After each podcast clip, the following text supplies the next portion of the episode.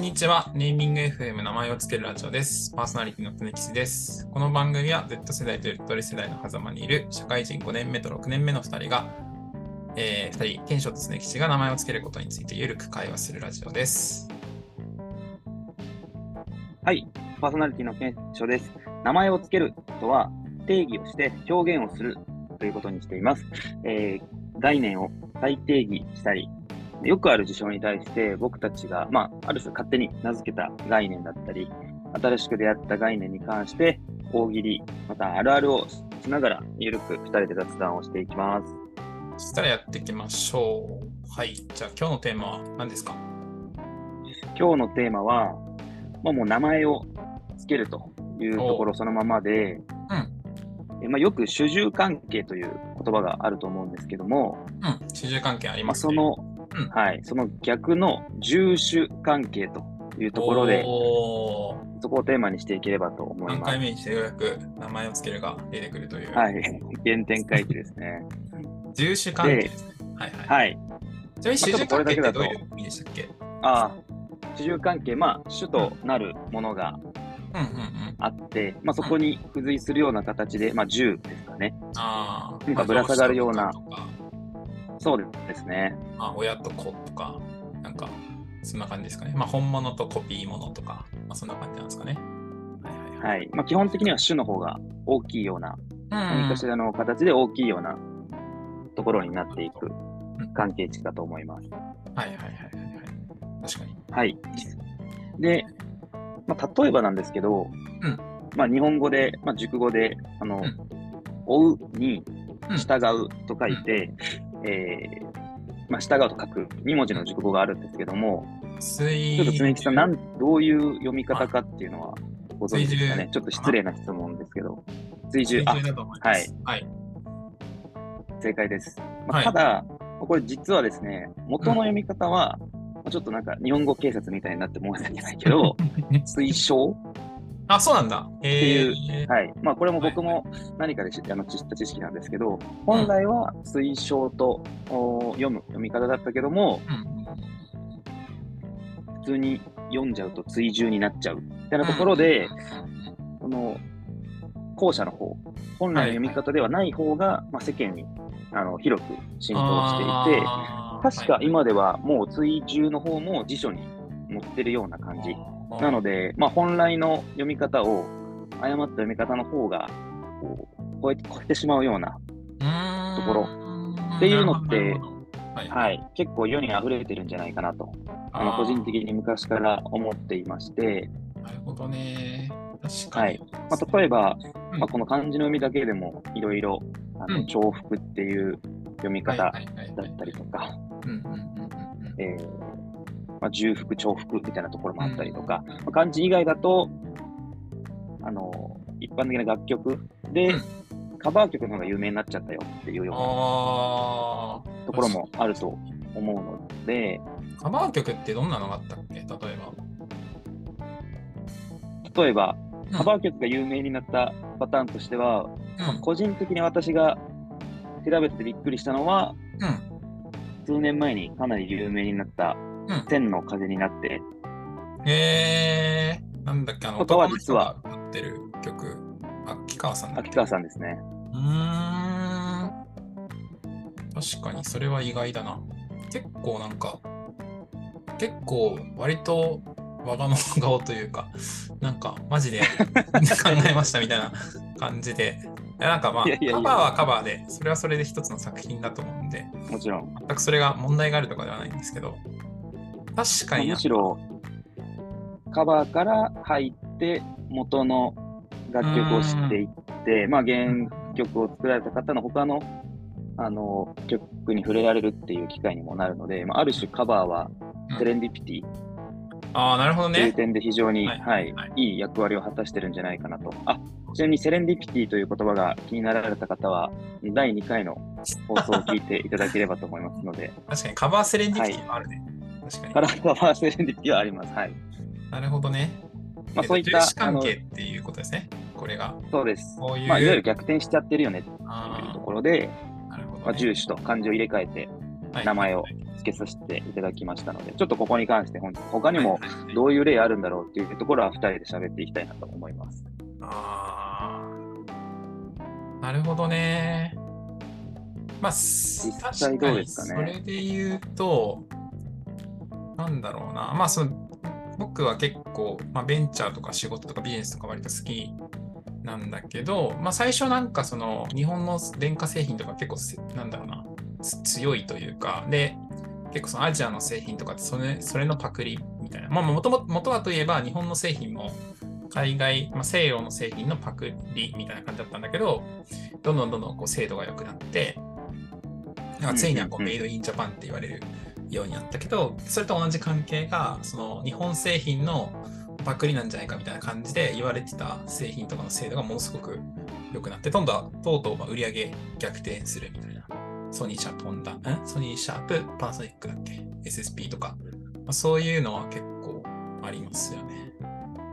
あとは、なんだろうな、主従関係の逆転っていう意味でいくと、なんかその部下の昇進が上司を追い越すみたいなケースは、なんか、ああ、なるほど、なるほどに。するから、まあ、それも重視関係って感じにはなるかな。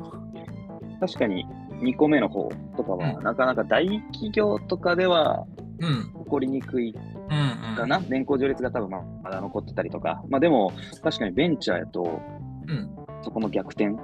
っていうのは、実際にもうあ。ったりは、うん。日常茶飯事なのかな？まあ、ベンチャーも必ずしも、なんだろうな、全部が全部強く主義かって言われると、正直まあたくさんあるんで、なんとも言えないところうん。意外と逆に変な大企業より年功序列激しくないかっていうところも中にもあったりするみたいなんだけど、まあそういう、なんだろうな、まあ主従関係の逆転、まあ重視関係が起きてるところは割とあったりする気がしますね。なるほど。ちょっと今出たワードで思ったけど、うん。まあ、重視関係って、まあ、ちょっと言い換えると実力主義とも言えるのかな、これは。実力主義は確かにそうかも。確かに確かに。だって、まあ、そのさっきその日本製品逆転するみたいなのも実力主義だもんね。うん。その、結局はまあ、し質でも上を行かれていったりっていうところだったり、まあ、そもそも主従従手関係って主従を入れ替えたっていうので作った言葉やけど、主従関係で言うと、まあ、実力主義とは違うもんね。まあ、年功序列というか、早く企業に入ってたりとかっていうところがあるから、ちょっとニアリーイコール実力主義なんかなとは今話してて思う。まあ、とも言い換えれるのかなとは思ったから。まあ、重視関係とはちょっと違うけど、スター・ウォーズとかって4、5、6最初に出て、1、2、3が次に。あ あれをまあ重視関係って言っていいかわかんないけど、なんか、で、なんかの企画、テレビの企画で、なんかその、加納栄光が、456123の順じゃなくて、123456の順で映画を見るっていうあ、おお。企画をやってて、まあ、ちょっとこれ、スター・ウォーズもネタバレになっちゃうから、なんかちょっと嫌いな人は飛ばしてほしいんですけど、あのまあ、ダース・ベイダーがアナキンなんだよね。アナキン・スカイウォーカー。で、まあ、その456の主人公っていうのはルーク・スカイウォーカーで、まあ、父親はまあパイロットでもう死んでますよみたいなことをオビアン・ケノビから言われるんだけど、まあ、実は5の途中で、こう I am a father っていうそのダース・ベイダーの有名なセリフがあるんだけど、まあ、実はそのはい倒そうとしてるダース・ベイダー自身がルーク・スカイウォーカーの父親であるアナキン・スカイウォーカーだったっていうのが、4、5、6、1、2、3の順で見ると、まあ、5の一番大きな衝撃になるうんうんうん。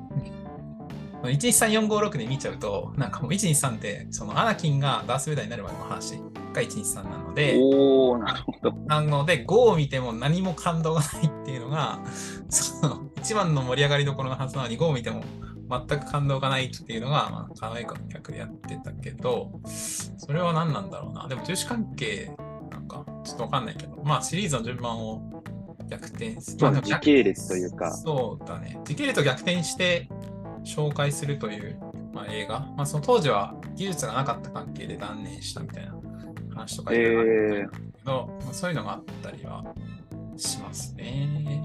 重視関係と言っていいのかわかんないけど。まあでも、しかし、な何かしら かすりはしてそうだかね。すってはそう、いる気がするな。なかなかうまく言葉にできないけど、うん時系列という主従関係みたいな感じなのかな？それで言うと。お話の作り的に、こっちから話した方が面白いよっていうのが、っていう本来の。本来の軸っていうのは時間軸ではある。これが主なんやけど、うん。脚本とかそういう、まあ、いろんなさっき言ってた背景はありつつも、うん。結果的には話し方の順番を変えた方が面白いという、ある種、まあ、時間の流れに抗ってるから、まあ、うん重重視というか、確かに言えるかも。うん。と最近ちょっと暑くなってきたんで、なんだろうな。あの、そうめんとか僕結構好きなんだけど、おう美味しい。そうめんってもう大学時間に死ぬほど食ったからわかるんですけど、どんな食ってくると、ま、なんか飽きちゃうんですよね。すっごい美味しいんだけど。なんか薬味をいろいろ試し出すんだけど、個人的にあの、みょうがとネギが、やっぱ、みょうがとネギと生姜ああ、うまいね。めっがすごい好きで、ちゃうまいね。なんか、で、途中からなんかこの、なんかつゆがうまいみたいになり始めるというか、で、俺なんか家系ラーメンとかも結構好きなんだけど、うん。あの、家系ラーメンって結構野菜を多りにできるオプションみたいなの割とあるんだよね。で、なんか最初はなんかそのラーメン自体が美味しいみたいな感じで、で食っていくんだけど、だんだん、なんか僕の場合はなんだけど、なんかほうれん草とキャベツを食べたいみたいな感じになっちゃうんだよね。だから、それはなんか家系ラーメンの重視関係だなってめっちゃ思っちゃう。割と麺が主役っていう料理だと思ってるんで、まあ、そうね、麺、スープが、もうラーメンといえば、まあ、もう麺って言ってるしな。もううん。そうそうそうそう。確かに、それはもう完全に重視やな。なんか確かにレストランとかで、なんか食べ物とかで割と重視関係が、重視関係みたいなのめっちゃある気がする。うんうんうん。なんだろう。まあ、薬味とか今出たのも、薬味ってぐらいからちょっとね、添えるぐらいやけど、うん。例えばもう、一味の専門店とかも出たりしてたり。確かに確かに。まあ逆転してるかというと、まあでもその、いわゆるスポットライトがあまり当たってこなかったところがうん。当たったりとかっていうのもあるな。それも一応、重視関係とは言えるのかな。そうだね。重視関係はめっちゃある気がするな。なんかが夫婦逆転してるところ、うん。夫婦の関係とかでもありそう。なんか、なんか、島田紳介のトークですごい好きなやつがあるんだけど、島田紳介さんのトークで、あの、なんだっけな、なんかまあその、お結婚した当初は結構そのか弱い奥さんなんだけど、まあ、子供が生まれるたびにどんどんどんどん強くなっていって 気づいたら夫よりも芯の強い人になるみたいな話をなんか結構面白おかしく喋るみたいなあるんだけど、まあ、夫妻とかでは結構そういうのありそうだよね。家族の関係に伴って、こう、まあ、今でこそ結構、なんだろうな、女性とか男性とかなんかあんま関係ないみたいな話はあるけど、まあ昔はなんかそれがすごいなんか変なか、なんかそうでもなかったから、まあ、そこの逆転みたいな面白いね。なるほど。家で。まあ、なんか、まあちょっとさっき序盤ぐらいで実力主義って出たけど、うん。まあそこが上回るじゃないけど、まあね、チャンネル、リモコンの主導権とかね、なんかあるけあど、もろもろそこもだから、ー。なんかあと動物飼ってると、うん。なんか基本的に、例えば犬とか、懐いてくれたりするけど、特定の人にはこう、まあそれこそ習従関係やからな、そのペットを飼うって。けど、懐いてくれない、お父さんには懐いてくれませんみたいな、とか聞いたりするけど、それはだから、犬に舐められてんのかな？主従関係の餌を与えてくれる人が基本的に一番偉いとかな、そういう話は聞いたことあるかもしれない。本当かな。ああ、じゃあ、お世話をちゃんとしてないと 見限られちゃうんや。そうそうそうそうそう。面白いよね。だから、なんかそうね。重視関係な。重視関係が今までなかったところ、ん？主従関係が固定されてると思われてるものに、重視関係を持ち込むと、なんか結構面白いことが起きるとかはあるかもしれないね。と思った。うん。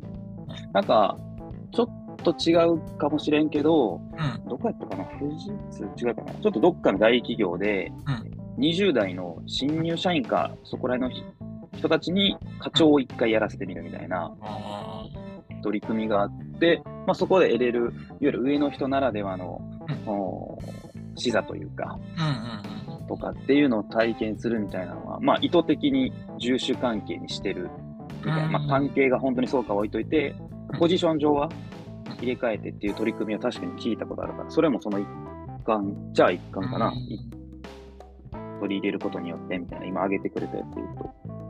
はいはい。確かに確かに。なるほどね。いや、なんか大変そうだな、その、新卒からいきなり、なんか、いやー、確かに、ね、じゃあやれって言われても、うん、なかなか難しいところありそう、それは。うん、そうだよね。習関係が固定されてるものって何なんだろうな。いろいろあるような気がするが、固定されてるものか。うん、まあ、でも、やっぱ会社、ビジネス的な点とか、まあ、そうなるのかな。組織の効率化のためでもうん、あると思うけど、確かにね。社内で言ったら上司と部下の関係もそうなんかもしれないし、会社同士とか。もしかしたらこう子会社が親会社より大きくなっちゃったみたいなのも、確かにね。そういうのあるよね。確かに確かに。ちょっとすぐ具体例が、この企業みたいなのは浮かばんけど、うん、うん。確かに確かに。まあ、ある種下からの突き上げみたいな感じなのかな。うんとか、うんあとは、主従とは違う、うんなんやろな。例えば、あの、漫画の雑誌に、うん。マガジンとかジャンプさんである中の連載作品って、うん。なんかジャンプの方が一応主主というか発行うん会社とか、印刷会社か、な？と作品って、まあ、どちらかというと作品に、あ、違う、週刊誌に載せてもらうみたいな感じで持ち込んでいくけど、結局、あのね、もう、ジャンプでも数ある指折りの作品とかはむしろ、なんか、ジャンプ側がちょっと、確かにな。ね。ハンターハンターとかすごいよね。ああ、救済あ、あれ、確かに、あれはもう、主導権握られちゃってるよね、各社に。もうなん、か2年ぐらい待たざるを得ないで、なんか、なんか、載せさせていただきますみたいな。普通なんか救済とかしまくったら、なんか、あの、連載する、その、本自体を変え、移籍するとかは結構ある気がするんだけど、うんうんうんうん。あれはなんかもう、ジャンプ側がもうどうしても出して載せてほしいみたいな感じなんだろうね、多分。あそこまで。確かに、もはや打ち切りになってもおかしくない作品によっちゃね、そんな2年救済したらとかはあるけど、まあ、まさに実力主義というかも富樫先生とかも悠々白書とかハンターハンターで死ぬほど儲けてるだろうから、まあ、別に多分もう書かなくてもいいんだけど、もう本当に 富樫先生が書きたいように書くっていうのがもうすごい揃えてるんでしょうね、多分。うん。まあ、コンテンツ関係でいくと、まあ、ちょっと思ったのは少し前、まあ今もそうなのかな ?AKB の握手券もとかは割と、う、はいはいはい。あああ、なるほど。。で基本的にその CD がもしあって、CD がまあ主で、まあそれを買ってもらうための道具というか、として、まあ、特典がいろいろついてた。まあ生写真がどうとか、チェキがどうとか、ポスターがどうみたいな。だけど、まあ、それだとなんか全部コンプして終わりみたいな感じになっちゃうから、それをこう投票権っていう感じにして、投票権の方が主目的としてこう CD を売りまくるっていう、まあ、結構なんか完全に重視関係な入れ替わってるな、それは。すごいよなって思うよね。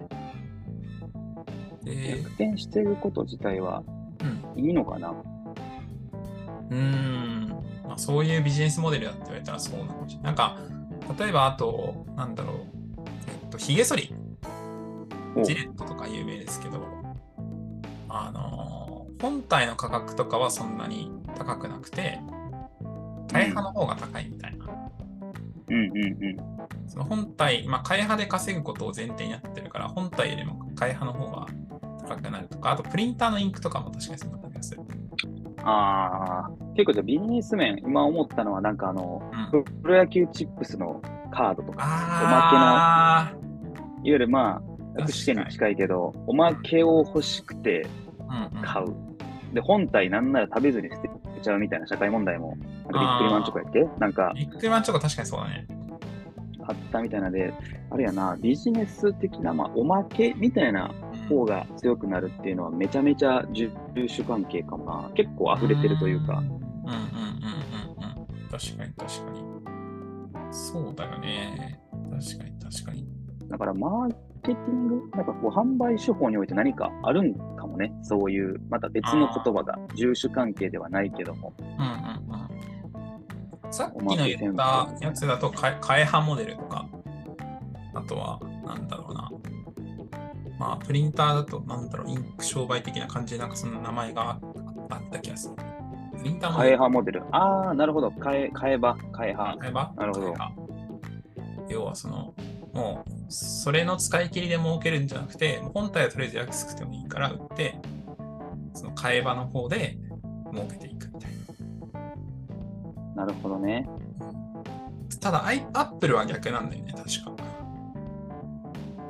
アップルは逆でめっちゃ高単価な製品を1個売るみたいな。おうでその代わり、そのついてくるサービスがものすごく安かったりするみたい。あなるほど。初期投資がでかいけどっていう。そうそうそうそうそう。まあでもそれはなんか本来あるべきな気がする。主従関係な気がするんで、まあ、開発そうね、確かに。重視って感じがしますね。まあ、製品によってアプローチが大きく2つあるのかな、売る売り方というか。だから今回、漢字っていうところからうんスタートしたけど、実はマーケティングなのかな、うんうんそういう手法でも、この重種関係と、まあ、勝手に名付けたところが、実はいろいろあったっていう感じかな。こっちでも名前があったんかな。まあ、主従関係が当たり前になっているところに重視関係を持ち込むと新しい発見が生まれるかもっていう感じだろうね。ああ、だから、イノベーションを生むというか、その、さっきの替え刃、替え刃替え刃理論はいとかは、今逆転の発想なんかな、うん結局それで今、そのモデルが浸透してるし、なんか逆転の発想って意味でいくと、ファーストテイクとか結構それに近いかなと思ってて、うんうんうんうんうん。あのファーストテイクって1回撮りのその収録 YouTube とかやってた。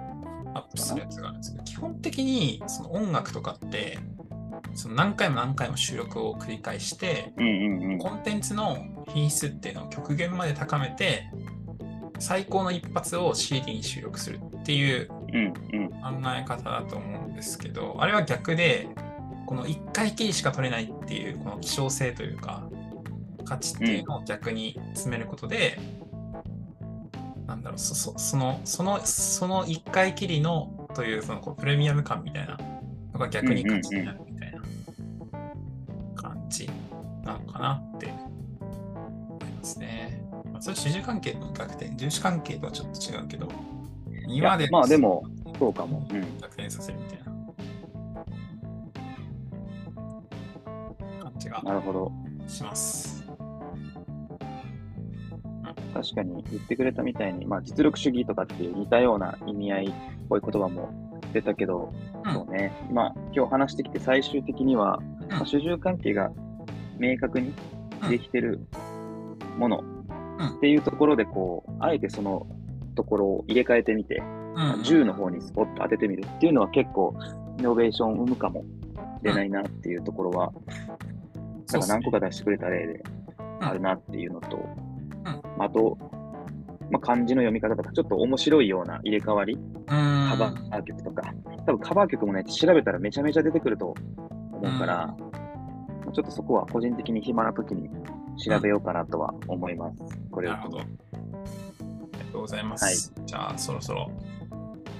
なので次はまた次回でということで、ネーミング FM、名前をつけるラジオでは、皆さんの感想、質問、疑問のお便りも大募集しております。概要欄の URL からフォームを入力してもらえると嬉しいです。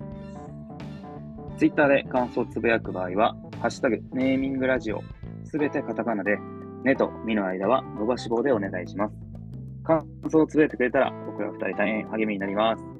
それでは、バイバーイ。バイバーイ。